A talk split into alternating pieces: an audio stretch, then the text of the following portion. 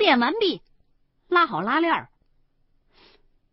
那处地面上一直没出现什么异常，我就回身叫秦恒，他转过身来，走过来看了两眼，就从随身的包里头掏出来一只小密封袋儿，也不知道里头装着的是什么，掏出来就撒了一把上去。然后拍拍我的肩膀说：“这就是口子。”嗯，我顺着他指的方位低头一看，顿时就是一惊。秦一恒刚刚撒过东西的那处地面上，竟然出现了一个图形。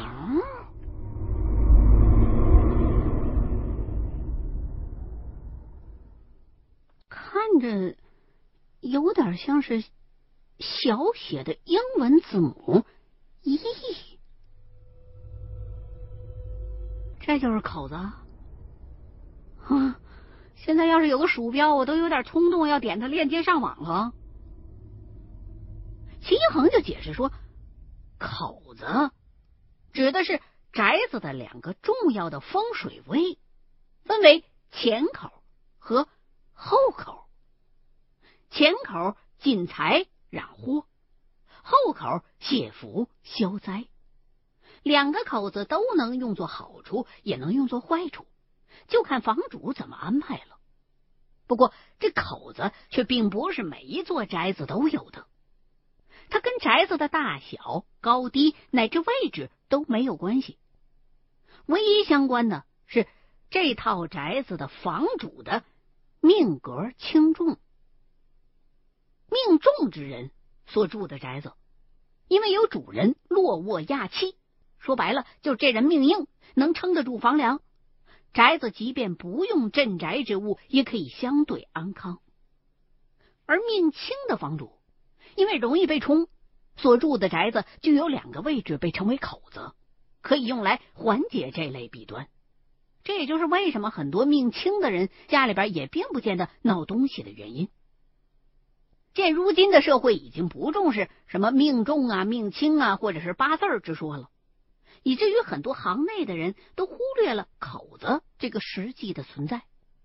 看阳宅的时候，即便被请来的先生过问了房主人的生辰八字，也很少会顾及和运用到这个元素，因为口子不需要人为的布局设计，只需根据主人睡觉的时候头脚的朝向而自行出现。哦，听齐恒这么一解释，我算是清楚了。要是如他所说，口子并不是一个具象的东西，那那那我那泡尿是干什么用的？想到这儿，我就又低头看了一眼，估计因为尿液快干了，地上那图形模糊了很多。我就赶紧问秦一恒：“那地上这玩意儿到底是什么呀？”他伸手指了一下，说：“这个。”是指纹，这指纹，那手指头得多大才能摁出这么大个的指印来啊？我先是很诧异，但马上又反应过来了。秦一恒所谓的指纹，可能也跟他说的那口子一样，是个方术上的代称，所以我就又多问了一句：“那这指纹是干嘛用的？”秦一恒就开始把我往后拽，两个人一直后退了十几步，差不多都要退到旁边另外一栋宅子的院墙边上了，他才停下来，指着整片院子问我：“这四合院要是拍一张鸟瞰图的话，你觉得会像是个什么图案呢？”嗯，我一时间脑子还没转过弯来，想了一分钟。啊！才反应过来，这四合院的布局要是从上方俯瞰下去的话，勉强算得上是个 C A B C 的 C 这个形状，但是没有 C 这个字母那么圆润。秦恒一听，点点头，又用右手比划了一个 C 形出来，然后用左手指着自己右手大拇指的位置，说：“咱俩现在就在这儿，宅子的前口，也就是大拇指的位置，被人用方术的手段种下了一个指纹。想必这宅子的后口也肯定有这么一个一模一样的指纹。这么做的目的只有一个。”那就是想在这宅子的虎口上用会供插一刀，破了这房主人的晕。接着，他干脆又掰了一根树枝，在地上画给我看，说：“这虎口可不是指老虎的嘴，而是大拇指跟食指之间的一个穴位。这个穴位对于人体是比较重要的。”而在玄学上，尤其是要通过看手相辨识这个人的财运的时候，虎口通常也是第一个需要观察的部位。现在咱俩虽然看不出来这宅子到底是谁搞的鬼，不过想必这个施术的人呢，道行不浅，这手段完全是他自创的，那就是通过方术玄位的布局。把整片宅子当成是一只手，用那会供做刃，切断房主的俘虏。他妈的，简直绝了！之前在正房客厅里边死的那个人，恐怕他的死也不是巧合。尤其是他在死前还在客厅的地上到处乱爬，留下了很多的血。这么一分析，正厅正好是这只手手掌的部分。那个死者是施术的人用来给宅子的主人改掌纹的，而最后那个死者死的那个地点、那个位置，虽然我们还没有亲眼见过，但据我推测的话，他多半那尸体。最后是在财运线上，施术者这样做的目的是显而易见的，就是为了破这个房主人的运势。难怪当时这座宅子的主人资金紧张，才把宅子那么便宜就卖给了许传祥呢。说到这儿。秦一恒也很感慨，说：“这宅子的前任主人肯定是招惹了什么重要的人物了，要不就是他的生意对手专门安排了人来布的这个局。”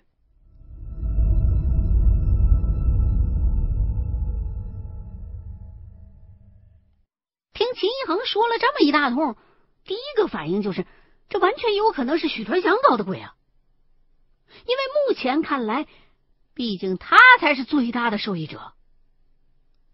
不过转念又一想，不对。如果是这样的话，许传祥就没有必要把宅子再转给我们俩了呀？难道是他布局的过程当中一不小心出了什么差池？是专门把我们俩拉来做垫背的？这也不太可能。你要是找垫背的，随便什么人都可以了呀，没必要大老远的把我们俩给请过来吧？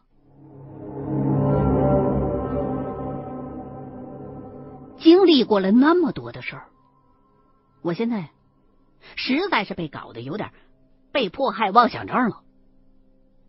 点了根烟，平静了一下。我才继续问秦一恒：“接下来该怎么处理？”估计秦一恒还沉浸在刚才的感慨当中了。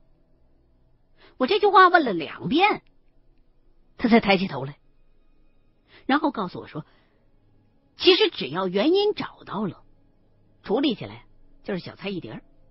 不过呢，现在还有一个障碍，就是做供的那个女人，她不是个鬼魂。”想必啊，她肉体还在哪家医院里边当植物人一样躺着呢。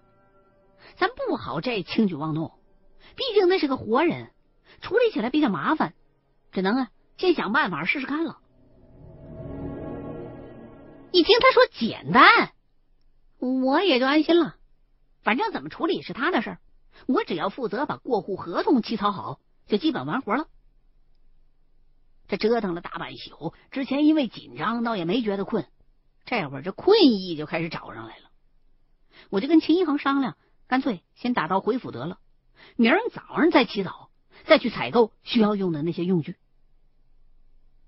因为这套宅子是一座凶宅，远近闻名，也就不用收拾屋里头布下的那些东西了。反正也没什么人敢进来。于是我们俩就直接出门打车。回了宾馆。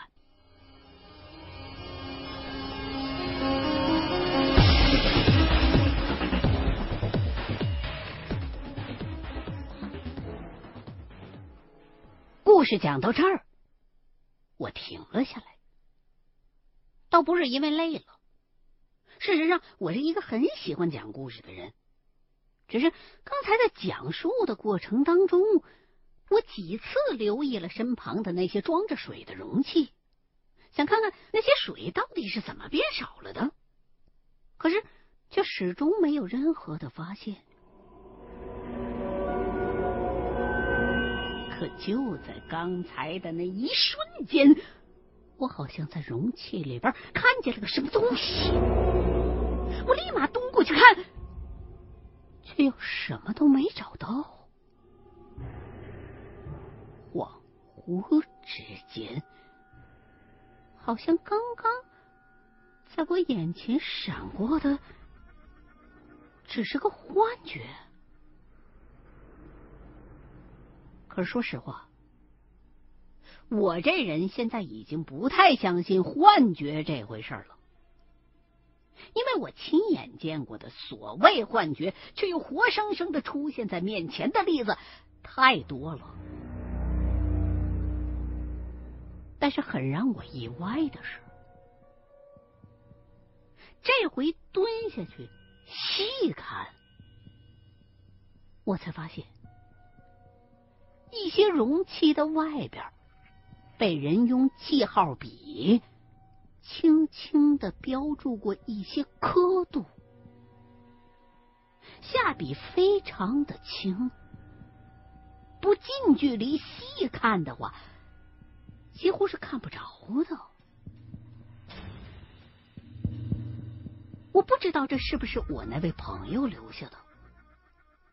其中的一行刻度是用红色的记号笔标注的，而现在容器里头的水面离这个标注已经很近了。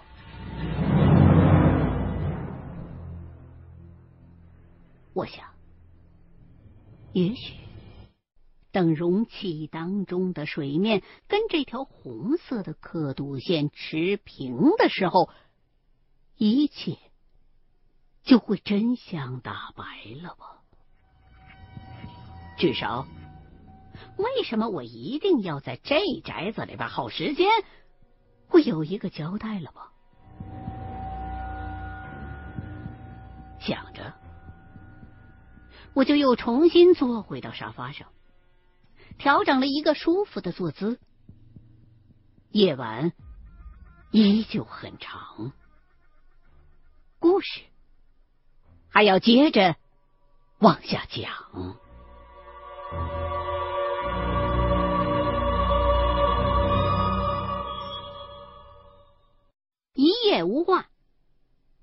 天天一亮，金恒就把我叫了起来。让我跟他去超市。进了超市，他径直就找到了卖米面的区域，拎了一袋十斤装的面粉，又买了两斤超市自做的手擀面条，最后拎了一袋子鸡蛋，就带着我直奔那套凶宅。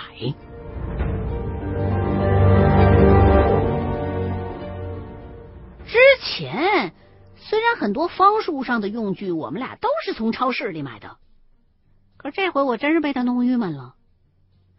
这意思是开早点铺吗？怎么全都是吃的？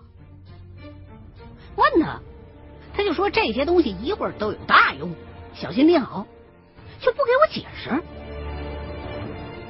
他说的倒是轻巧，拎东西的人是我啊。虽然这东西加起来一起不是很重，可是塑料袋实在是有些勒手，再加上宅子所在的那个小区不让出租车进，我们俩就只好一步一步的走到了宅子前头。到地方的时候，我手都麻了。进了院儿，一切都一如昨夜。放下东西，也没来得及休息，我就开始帮着秦一恒布局了起来。